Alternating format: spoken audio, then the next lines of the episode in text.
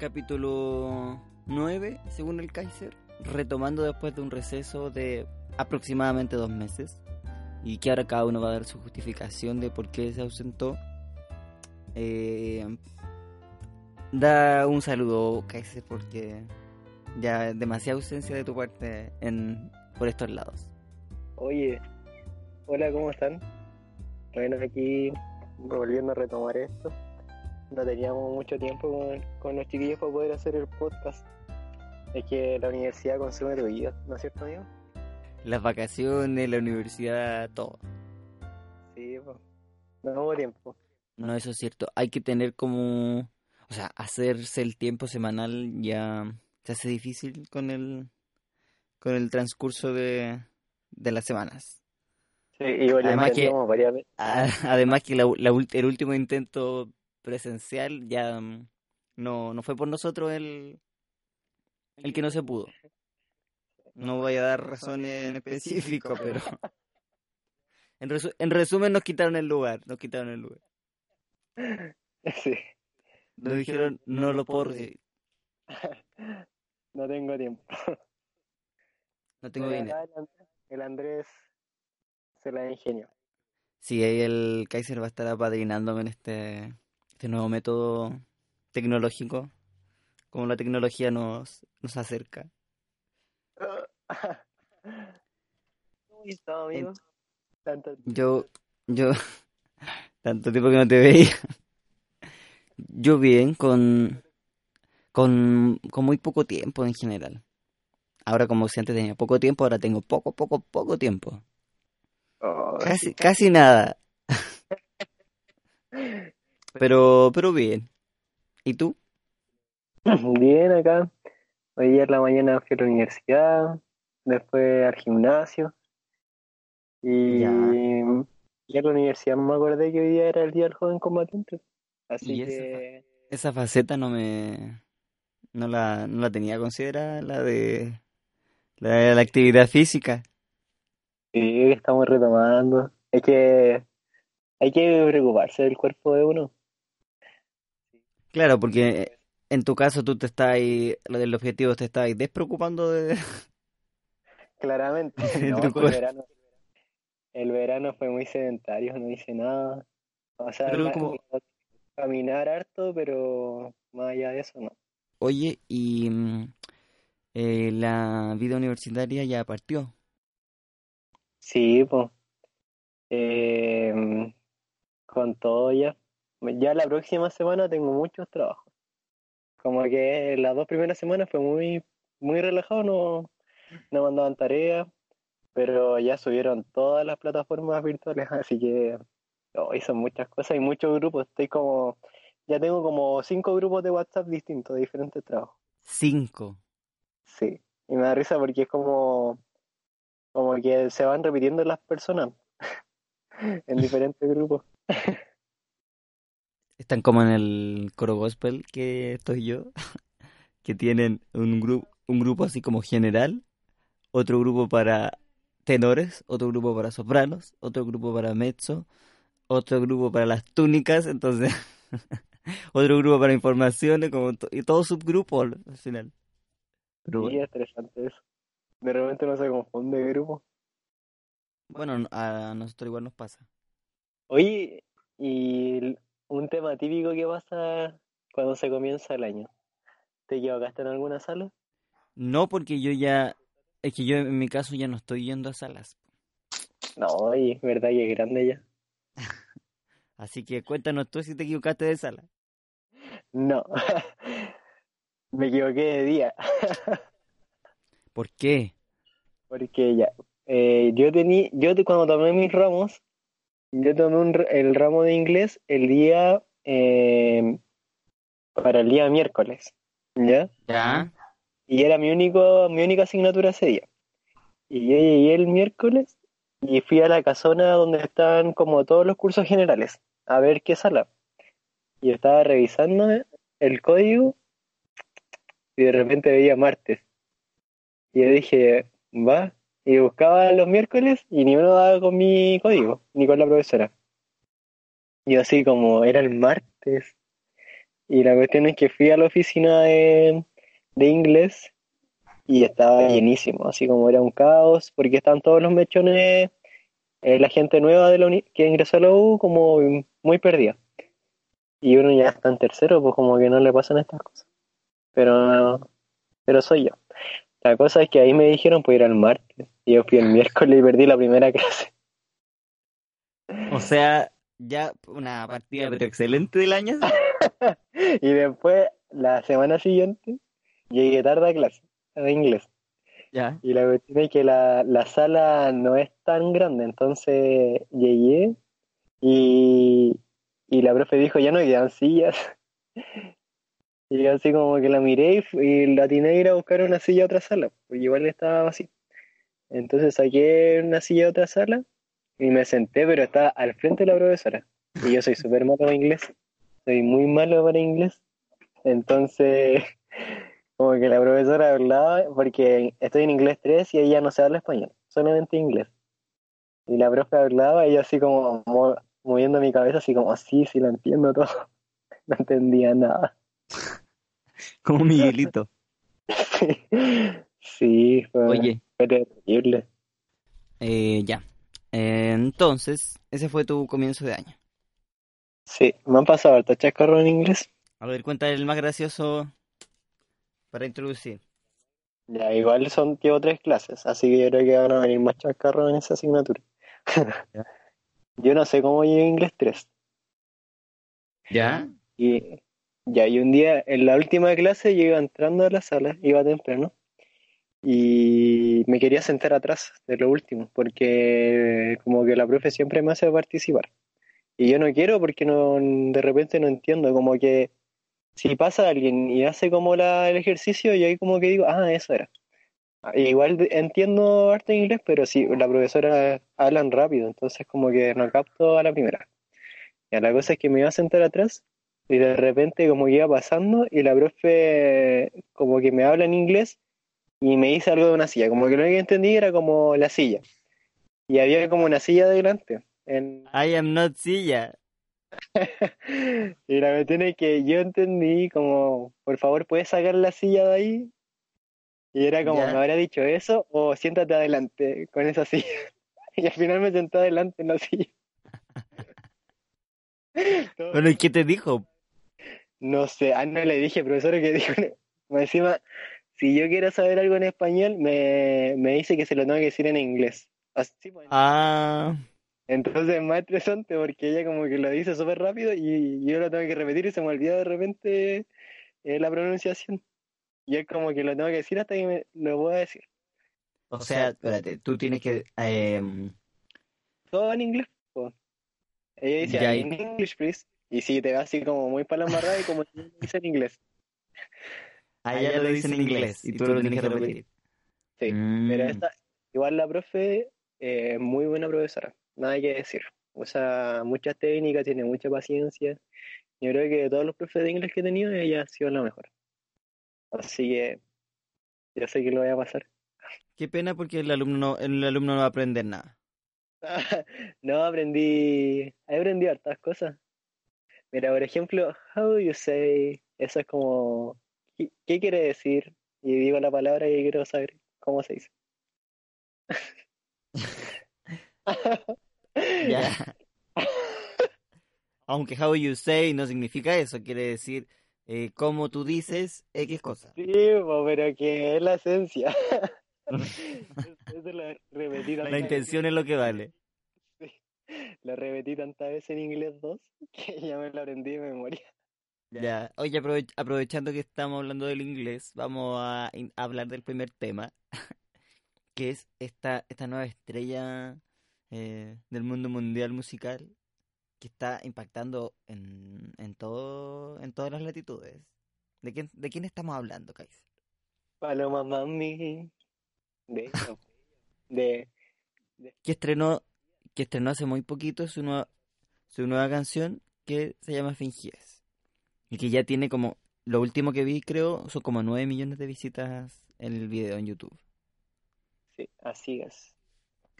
Nosotros, nosotros hablamos de ella en hace, bueno, en el capítulo anterior, que de hace como dos meses, Y, y también dijimos que, que era todo un fenómeno, ¿cierto? Y bueno, se ha mantenido, po.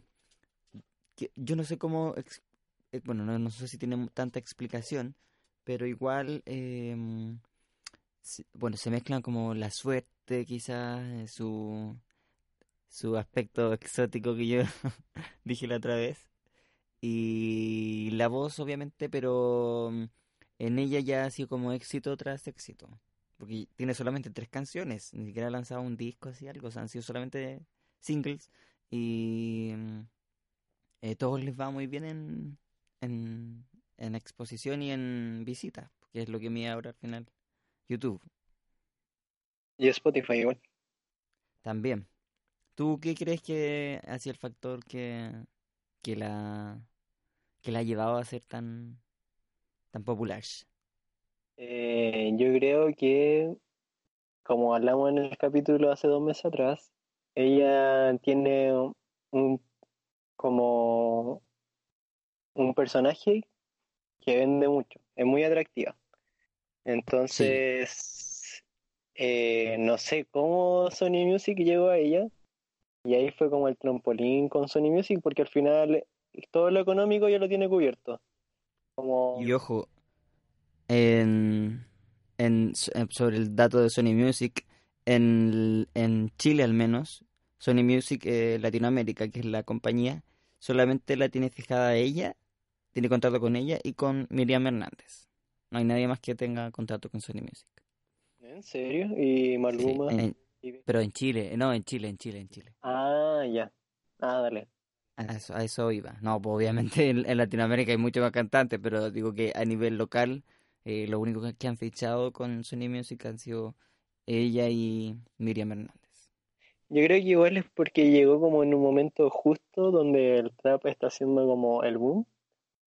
Y también con la letra de sus canciones igual evoca mucho al tema de la mujer fuerte, independiente, que ya no, ya no se, no es de la débil. Entonces como Sí. que siento que llegó como justo, justo, justo en mucho, en un momento muy preciso que saltó a la fama. Y son varios factores al final, porque como, no sé, su aspecto, su, el estilo, el momento, el factor suerte también, y también su, yo diría su, su ángel, de alguna manera. Eh, porque si uno la escucha en entrevista es bien agradable de ver en pantalla. Y como tú decías, desde el punto de vista editorial, es un personaje súper atractivo, yo creo, que, que te llama la atención. ¿Ah? ¿Viste el último video? ¿El fingías? Sí. ¿Y qué te pareció? Igual siento que fue más lírico. Ah, no sé Un- lírico, pero Es como un nuevo, una, una nueva cara de ella eh, visualmente, podríamos decir. pero ahora no era tan trap. O sea, no, po, pero, pero obviamente mantiene el mismo ritmo, digamos, urbano. No, no es que se salga de eso completamente. Y también ha, ha tenido entrevistas en Spotify. Bueno, aquí en la tele chilena igual la han entrevistado. Y En en... categoría del vivo latino. ¿Cómo? Y en Spotify eh, la entrevistaron porque entró como una playlist Ah, sí, sí, eh, sí. muy famosa que se llama Sí. Viva Latino. Vive Latino. Sí, pues. ¿Vivo o vive? Vive, creo que se llama. Ya, sí, lo verá el latino. Era como la, que salió como en portada de esa el playlist. Y ahí le hicieron la Sí. entrevista y la entrevista era como, como que había una parte que ella enseñaba a sacar selfies a los Kim Kardashian. Lo que sí, que yo ahora lo, como que lo creo que es uno del- de los factores que, el- que ha sido más relevante, es que em, tampoco es chilena 100%, en el, en el sentido como natalmente hablando. Sí, igual eso yo creo que influye. Es que igual ella Mm. traía un estilo como más adelantado, porque escuché en una entrevista que ella decía que, porque ella siempre venía a Chile, ella vivía en Nueva York, o Nueva York. ¿Dónde está el, el Times Square? ¿Ah? ¿Qué cosa? ¿Dónde está el Times Square? En Nueva York. Ah, ya, sí, vivía ahí. Y cuando venía acá a Chile, eh, como que la juzgaban, o sea, no la juzgaban, pero era como igual me admiraba por el estilo que tenía. Entonces igual ella ha ido como más adelantada. Y ahora como que su ropa y su look es como que él la lleva acá en Latinoamérica, que antes no era tan así. Claro, o sea, siempre fue llamativa, pero por eso te digo, eso yo creo que sí fue uno de los factores que, que llevó a que fuera interesante, no solamente a nivel local y que en cualquier país su, su música y su imagen pueda funcionar. O sea, quizás si hubiera sido 100% chilena, a lo mejor no, no tiene tal, tal había sido tan atractiva. No, yo creo que no. Además, Porque al final, claro, ahora, eh, como- no sé, hay un dicho y es como cuando, bueno, a lo que voy es que ya siendo exitosa todos se quieren subir al bote, ¿cachai? Sí, es como chilena, pero al final no, no, no es eh, un producto chileno 100%. No. Además ella se nota que habla, le, le cuesta mucho hablar español. Como que no habla muy bien español y en inglés Como un Spanglish. sí, pero en cuando habla inglés es como muy fluida para hablar. Pero en Sí, español po. como que habla muy español. Porque según lo que escuché en una entrevista también es que al final ella se crió la mayor parte del tiempo allá. Sí, Y que acá era como veranitos. veranitos. No, pues era como visitar a la familia. pues, Sí, era como una parte pequeña de la familia estaba allí. Sí, así que, pucha, aún esto prácticamente no para. Lo que yo sí espero ya más, más, más colaboraciones ya. Yo creo que ya están al, en ese punto de empezar a hacer los fit y toda esta cosa de los duetos que ahora es súper común y usual. Mañana se va a presentar en Lollapalooza, porque Una presentación de 20 minutos por lo que leí. sí, sí, a las 4 de la tarde por lo que vi. Así Me- yo creo que va a presentar eh, las tres canciones y los remix de las canciones. No, pero sí, ella tiene más canciones. Ah, sí. ¿No ha hecho la producción de esas canciones? O sea, no las ha lanzado. No, porque por ejemplo en Twitter vi que muchos estaban pidiéndole que sacara un tema que todos pensaban que ese iba a sacar. Y después no viste que se filtró la canción que todos pensaban que se llamaba Fake Love, Falso Amor. No sé si supiste eso. Sí, supe que se... Pero pensé que era fingida al final, po. Sí, pues al final era, se llamaba Fingías, po. Y- Ah. pero todos querían la otra, o sea, los fans eh, le decían como, pero ¿por qué no sacaste la otra? Así que tiene más canciones, solamente O que sea, se, pero se- al final se filtró una nueva o era fingidas. Ah, eso eh, no- filtró Fingías. ah, ya. O sea, pero hasta el momento conocemos solamente esas tres canciones. Sí, pero tiene más. Cuando hace concierto o, o en las fiestas, ella canta más canciones. Ah, o sea, tienen... Bueno, pero el repertorio conocido siguen siendo tres canciones. Sí. Yo creo que va a triunfar el Lollapalooza. ¿Qué tan...? Mira, por lo que yo he visto en lo- de los shows, no son escenarios como de triunfar o no triunfar, son...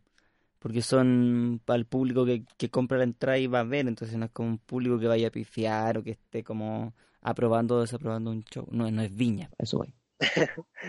Yo creo que el único lugar donde se aprueba desaprueba un show es en Viña. Sí, de hecho, yo no he visto en ningún otro lado donde eh, le pifen al, al artista. El- sí, algo muy Es que una lógica bien, bien como arcaica, bien pasada de moda. Sí, Pero Pero eso bueno, es lo lo que hace único a Viña. Así es, el monstruo. Ya, y bueno, eso con nuestra amiga Paloma. Eh, es todo el éxito, yo sé que va a seguir triunfando. Y Yo otro sé tema que Muy bacán. sí, muy, no, ha sido bien, bien, bien rápido además. Sí, encima yo escucho sus canciones y es como... Fingías. Ah, encima que fingías. Y tú te dices a tu mente, no te enamores. Ah, te he fallado. Ah. Em, ya, otro tema que sí me ha impactado muchísimo, me ha tocado la fibra, eh, son los documentales que están saliendo. Oye, el tío Netflix, ¿por qué saca documentales cuando uno entra a clases? Yo soy bien malo para ver series y documentales, pero me llamó mucho la atención el tráiler de, de mm, del documental de Madeleine McCain. Y además había visto justo esa semana el, la primera parte, todavía no veo la segunda, el documental de Michael Jackson, que es eh, Dejando Neverland, Living, Never, Living Neverland. Em, Ese de TNT. de HBO, ese de HBO, eso no está en Netflix. HBO. Sí. Eh, pero que ha sido también, ha tenido como impacto mundial al punto de que las radios de otros países están dejando de emitir canciones de, de, de Michael Jackson y acá en Chile ha pasado lo mismo en- con algunas radios Eh, y que muestra de alguna manera la, la verosimilitud que puede tener el documental. Yo al menos lo que vi el primer capítulo me pareció bastante, bastante verídico. ¿Por qué? Porque obviamente son solamente relatos de las personas que eh, sufrieron los supuestos abusos eh, y la familia. Y cuentan eh, detalle a detalle de cómo fue el proceso de que ellos parten hasta que finalmente empiezan a ocurrir estos hechos. O sea, te cuenta toda la explicación del de por qué pasó y porque uno dice, pero ¿cómo nadie eh, previó que podía pasar esto? ¿Cómo no había ningún adulto presente? Bueno, el asunto es que sí habían adultos que al menos eh, yo creo que sí podrían haber evitado gran parte de lo que pasó porque principalmente los padres estaban ahí eh, supuestamente resguardando la integridad de los niños y no, yo creo que no cumplieron su papel como debieron. Eso en cuanto a lo de Michael. Y me falta ver el segundo, pero es, un súper buen documental, está bien hecho, eh, con las pausas necesarias para que uno lo entienda, pero es bien fuerte. Imaginarse, esa es, es como una mezcla entre complejo, porque al final son personas que admiraban mucho al artista, entonces es una mezcla bien escabrosa de, de escuchar. Mm, Yo leí un reportaje del documental y entrevistaban a un, uno de las personas que, que sufrió abuso de, Michael Jackson. Y el reportero le decía que por qué él, en, cuando fue a declarar por primera vez, él negó todo, negó todo, como que dijo que mm, al final Michael no lo abusaba y por qué ahora él estaba diciendo que había sido abusado. Y él le respondía que era porque en ese tiempo él no sabía que lo que estaba bien, lo que vivió había sido un abuso, porque decía que él de verdad amaba mucho a Michael Jackson y como que no lo entendía. Y ya eh, después de un tiempo se dio cuenta de que en verdad lo que hizo él había sido un abuso. Así, así es, porque de hecho si uno escucha los relatos de, la- de las personas son... Ellos prácticamente empiezan a entablar una relación, sea, por decirlo de alguna manera, sentimental con él, porque entra en una lógica de, de cariño, ¿cierto? Mm, Era muy como- distorsionado.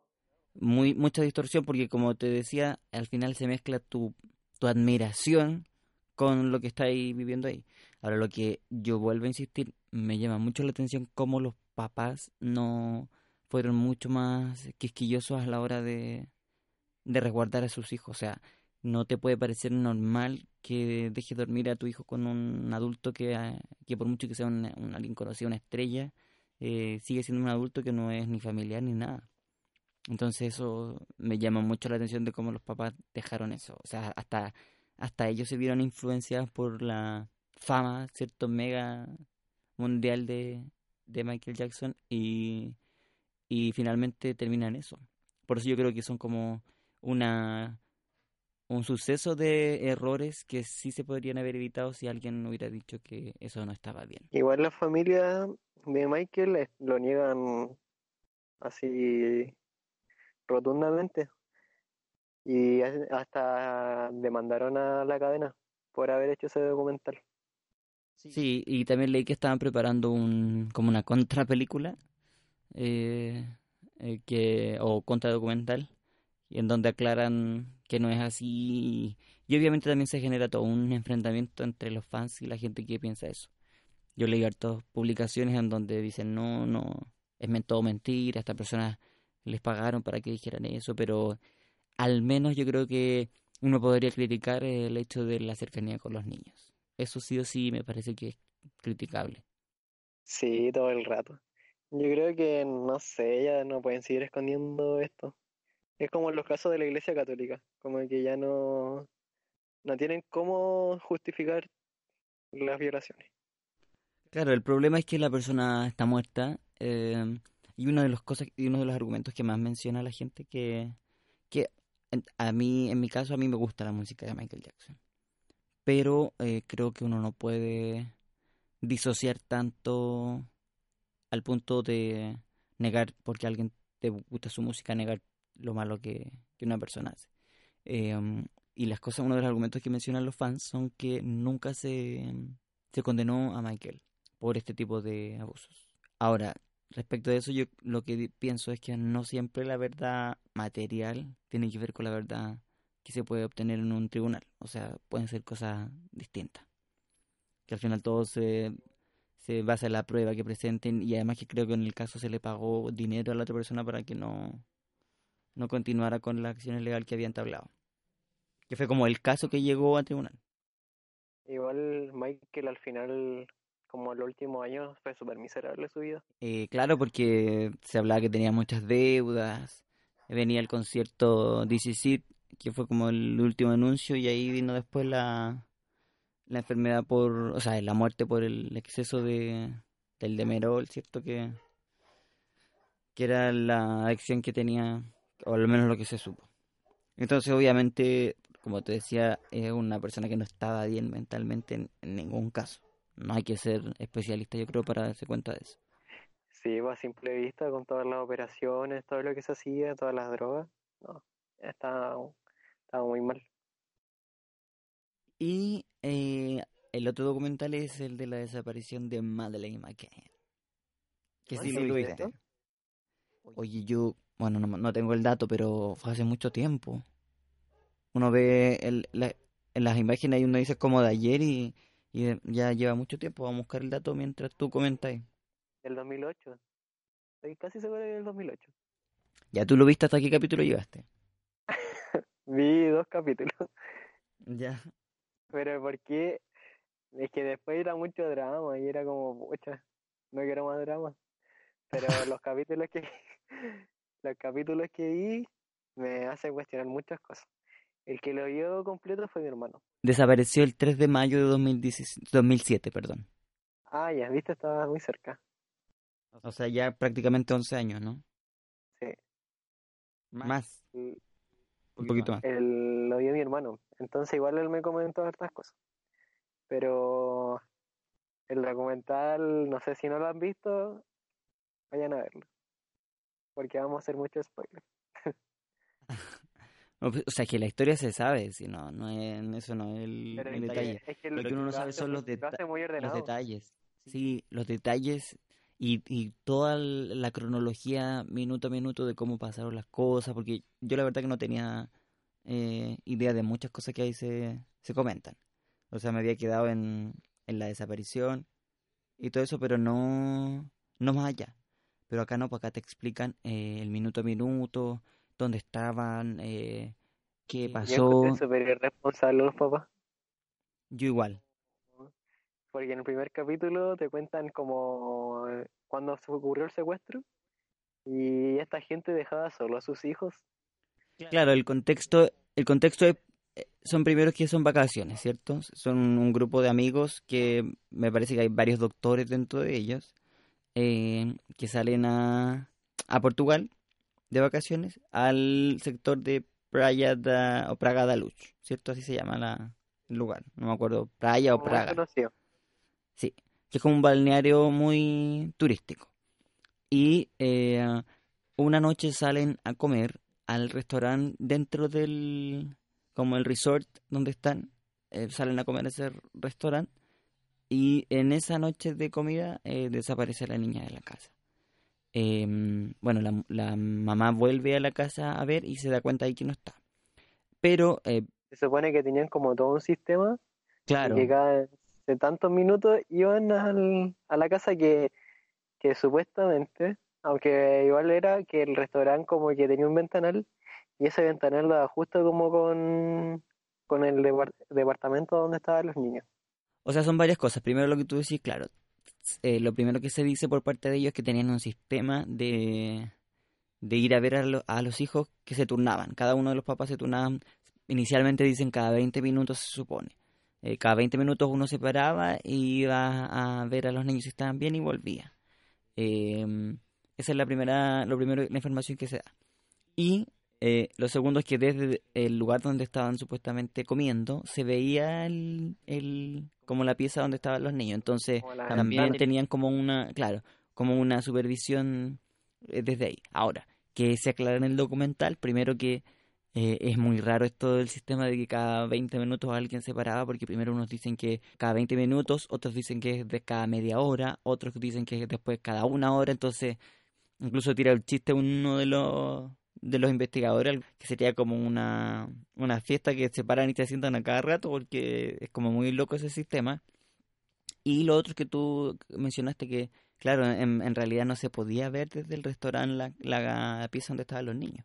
Y así que ahí quedan como dos incoherencias e incongruencias del relato. Lo otro ¿sabes que qué me también me- llamó la atención? sí, primero, primero yo, que me llamó la atención que en el primer capítulo del documental muestran como donde está la cama de Madeline.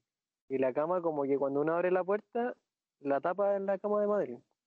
Entonces, supuestamente cuando hacían estos turnos, primero fueron como la otra familia, no la de Madeline, y ellos miraban a los hijos, pero nunca miraban si estaba Madeline, porque como que quedaba atrás de la puerta.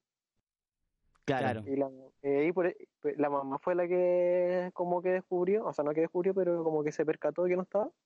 Sí, pues ella entró y, y además eso es lo otro, que según lo que dice el primer capítulo, no todos entraban a la pieza, algunos miraban así por encimita, ¿cachai? No era una, re- no era una revisión tan al- exacta. La mamá la entró, sí. entró porque estaba la ventana abierta.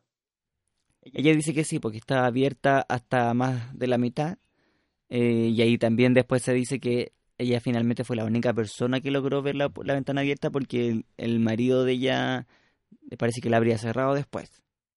Es que igual decían que Portugal, el sistema portugués de Portugal era como muy malo, porque de partida como que no, no cerraron el lugar, como que después no podían ver las huellas de contacto, las huellas digitales porque estaba lleno, pues si todavía no entraban las Claro. piezas. Pero ahora es igual se es igual se explica, es igual se explica en que fue como una cuestión de urgencia en yo la verdad pienso que no, no me habría dado la cabeza para en ese momento decir cierren, cerremos el lugar, cerquemos, ¿cachai? Porque después va a venir la policía y va a venir a tomar huellas digitales. No, yo creo que no me daría para pensar si se me pierde un hijo o lo que sea. No, no tendría esa frialdad para calcular detalles de ese tipo.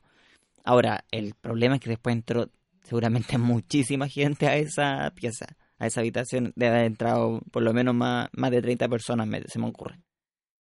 Y el tema también de la amiga que dice que vio a alguien con la niña en pijama.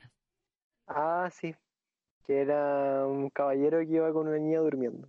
Y después dicen que ella pierde credibilidad porque le empieza a agregar detalles al, a la versión. No, Que era yo vi de tal- que- Yo vi Sí. que al final había un caballero que andaba esa hora con una niña, pero eh, era otra, otras personas. Y al final, pues, Pero si tú, tú llegaste al 2 nomás, po. ah, es que yo lo vi ahí. ahí como que cerraban esa... Yo llegué como al Cerraban como 6 al... Ya, pero la cosa es que, no, pues si había un niño, pero un hombre, pero ella, la versión de ella, yo te digo, de la amiga que contó ese detalle, perdió credibilidad que fuera eh, la Madeleine, porque eh, le empezó a agregar detalles. Decía que andaba con tal ropa, ¿cachai? Que el pijama era de estas características, que el hombre era, de tal altura, que era blanco, ¿cachai? Entonces muchos detalles que, decía el investigador era como el vino, iba mejorando con el, con el tiempo, ¿cachai? Entonces perdió credibilidad su, su relato de que... Porque al final la duda está en, bueno, ¿qué pasó? ¿Se la llevó alguien? ¿Cachai? Entonces a partir de eso se origina el tema de que si es que se la llevó a alguien, estaba ese relato de la amiga, cierto que ve a alguien salir, pero le agrega detalles después que llamó la atención. Y aparece la otra teoría de que a lo mejor fueron los papás los que accidentalmente provocaron la muerte de la niña y que estarían ocultando o reservándose parte de la información de lo que realmente pasó. Oye, brígido. Sí, y esa yo creo que es la parte como más eh, eh, fuerte del documental porque se es como es una teoría que toma fuerza cuando uno se da cuenta de todas las incoherencias que dan en su relato, de información que no cuentan, de información que cambian, eh, y de alguna manera pareciera que algo ocultan o que no contaron todos al menos 100%. Sí. Pero ¿dónde dejaron el cuerpo? Esa es la, es la gran pregunta. Yo no he llegado al final todavía del documental, no sé si, a- si aclara algo, si... No, pues si no, claro. se da más información. No, pero, pero como más detalles de lo que sobre eso. O sea, obviamente la niña no, no apareció. De hecho, al, al, al principio del documental sale un un texto que dice si usted tiene información del paradero de En lo todos que los pasó. capítulos. En todos los capítulos, sí. Mm, Bien, igual da harta lata, yo creo que esa es la sensación que uno se queda como una impotencia al final del, de cada capítulo, de decir, "Oy, si esto se hubiera evitado. Por ejemplo, hay una pareja que dice que la vio, que, o sea, que vio un hombre con una, una niña rubia en una estación de benzina. Pero ellos no, se, no tenían ninguna información de que se había perdido una niña. Entonces dicen, si hubiéramos sabido en ese momento que mm, había una niña perdida, probablemente habríamos, le habríamos hablado, le habríamos preguntado. Porque ella decía mamá, o dónde está mamá, algo así.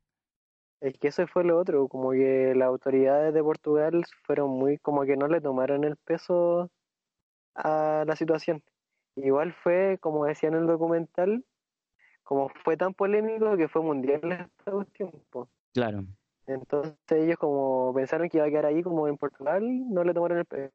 Vieron como que esto se expandió a todo el mundo y que todo el mundo estaba preocupado de este, de esta información. Ahí como que recién empezaron a actuar, pero ya era muy tarde, no, era muy difícil que lo encontraran. Sí, no, sí, obviamente mediáticamente fue, pero algo que está en todos lados, o sea, eran las noticias, en los diarios, y las primeras semanas eran todos los días un, un segmento del, de la desaparición. Sí, Pero da, sí, da harta pena, porque uno dice una niña, era una niña en ese momento, y finalmente nunca se sabe qué pasó, entonces, y siquiera en sabemos circunstancias que no sabemos nada. Y obviamente hay varios detalles que uno podría haber dicho, pucha, esto si se hubiera hecho de mejor manera, a lo mejor se podría haber obtenido mayor información. Como tú decís, hubo mucha lentitud igual, las fronteras se cerraron súper tarde, o sea, no se cerraron, sino que no se, no se empezaron a tomar control de la frontera a tiempo, sino que ya muchos días después de que había desaparecido. sí, es terrible eso. Pero ahora ha sido un secuestro o los papás. Al final eso es como la, las dos opciones. Claro, esas son. Esas no hay, no hay más. No, no, porque eh, son, o sea, son ellos los que estaban ahí. Ahora, si uno vuelve atrás, ¿qué pasa si no lo hubieran dejado solos? No, no, no, no se habría perdido seguramente. Es que igual el modus operando de los de los que secuestran igual son cuáticos, porque hay otros documentales, como cuando hacen como los ejemplos, las películas basadas en hechos reales de las tratas de blanca y todo eso, ellos estudian a la, a las familias, po. Y de repente los secuestradores se obsesionan con las personas y hacen todo un estudio para, para encontrar el momento exacto para secuestrar. Pero, pero igual es muy, es muy llamativo, al menos para mí, porque hay una persona que dice que es una cuestión cultural, que allá en, en Inglaterra sería normal esta, eh, este modo de dejar a los niños solos y que los padres salgan. Y está bien, puede ser. Pero de todas maneras me parece que dejar a los niños absolutamente solos, sin ningún adulto a cargo, y que la única supervisión sea que nosotros los vamos a ver cada 20 minutos, es Es súper demasiado. irresponsable. No Porque, o sea, cualquier, cualquier, claro, ¿dónde están los latinos en ese momento? Cualquier persona de criterio medio sabría que un niño no se puede quedar solo, que bastan, no sé, cinco minutos, mucho menos para que pase algo y, y más encima de noche. No, si eso yo creo que fue el peor error, peor error que pudieron cometer. Sí, yo creo que se, se confiaron mucho en ese sentido. Igual eh, el hecho de la ventana abierta es como súper absurdo, porque como igual dejaban mucho para pensar en el primer y segundo capítulo, como que el secuestrador pudo haber entrado por esa ventana y salió igual por esa ventana. Pero el salto de esa ventana al suelo era extremadamente grande, pues. Era mucho, así como que era imposible que, que hubiera saltado y que nadie se hubiera dado cuenta, porque le hubiera quedado mal igual en algún modo la niña o él. No, Entonces sí. eso como, como que no tiene Y- lógica. Y el mejor capítulo para mí es cuando aparecen los perros. No sé si tú no has llegado a ese capítulo. No. Tenés que llegar y verlo porque como que se te, te, te revuelve la guata cuando ves ese capítulo. No, este, Fijo que sí. Sí, así que bueno, es una recomendación de Netflix. em, para ver, están, está muy bueno el de Madeline McKay. sí, muy, muy bueno. Ya, yo creo que estábamos finalizando por hoy. Un- una buena una buena manera de, manera de retomarlo el tiempo perdido. Sí, no dejen a sus hijos solos, cierren las ventanas. Ni con cantantes, ni, ni por ir a comer. Y si pasa algo, no toque nada. Para que lo voy Porque se les, se les puede y se les puede aparecer la Yuwoki, así que mucho cuidado.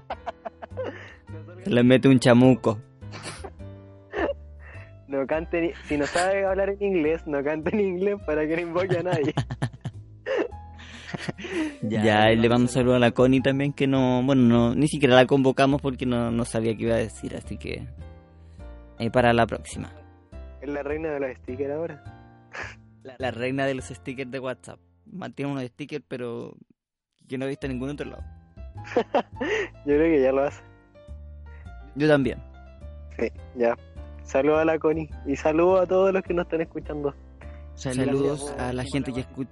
Sí, y que escuchan en, bueno, en Spotify, donde también se escucha, sobre todo el capítulo de Paloma Mami, el anterior, no este. Eh, así que saludos para esa gente. Y gracias a ti, Kaiser, por apadrinar esta, esta nueva interconexión virtual. Oye, oye, quiero hacer un Sí, saludo sí. especial. Hágalo. Yo quiero hacerle un saludo especial a todas esas personas que nos escuchan para aprender a hablar español. No sé si lo van a lograr, pero sigan escuchándonos para que aprendan a hablar español chileno. Porque Sí, porque si vienen de, pa- de paseo a Chile les va a servir mucho, van a decir el cachai perfectamente, el yapo, y el, el hablar rapidito lo van a tener pero manejado full. sí, así que eso. Saludos en inglés. A la English people. Ya, amigo. Cuídate. Ya pues, nos vemos. Chao. Chao.